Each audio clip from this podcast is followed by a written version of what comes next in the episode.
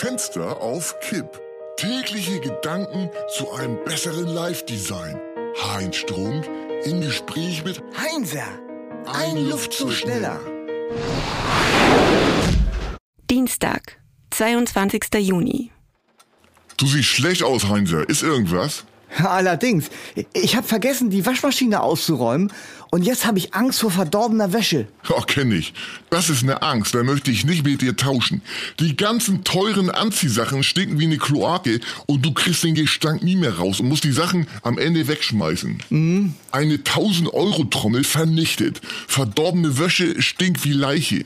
Jetzt übertreibst du aber. Ja, eben genau nicht. Mein Arbeitskollege Norbert H. hat sich in einer einsamen Waldhütte erschossen Aha. und seine sterblichen Überreste wurden erst nach einem halben Jahr gefunden. Die ganze Hütte war kontaminiert vom Leichengift. Ah. Der Gestank ging nicht raus und schließlich mussten sie die Hütte abbrennen. Oh, schrecklich. Sag mal, wie findest du es eigentlich, dass Präsident Biden die Queen mit seiner toten Mutter verglichen hat? Ja, wie soll ich das finden? Wenn das so ist, dann ist es eben so. Ah, interessant. Da empfängt die 94-jährige Queen zum ersten Mal einen Staatsgast ohne den toten Prinz Philipp und muss sich gleich beleidigen lassen. Wieso Beleidigung? Das war von beiden eine menschliche Geste, um Nähe und Vertrauen herzustellen. Hast du Bidens Mutter mal gesehen? Nee. Die hat Schuhgröße 60. Oh, das ist ja ganz schön happig. Happig? Ich glaube, du kommst mit den Begriffen durcheinander. Ja, okay. Also hat Bidens Mutter große Füße. Das ist doch sympathisch. Kleine Schwächen machen den Menschen erst zu einem Menschen. Außerdem gibt es prima Tipps, um große Füße zu kaschieren. Ach, da bin ich gespannt. Eine dunkle Farbe wählen zum Beispiel. Dunkle Farben verkürzen optisch den Fuß, da ein farblicher Bruch zur Haut geschaffen wird. Aha. Helle und nudelfarbene Schuhe hingegen verschmelzen mit der Hautfarbe, wodurch die Füße noch länger wirken. Aber bei Schuhgröße 60 und woher weißt du das denn überhaupt? Tja, Betriebsgeheimnis. Also weiter.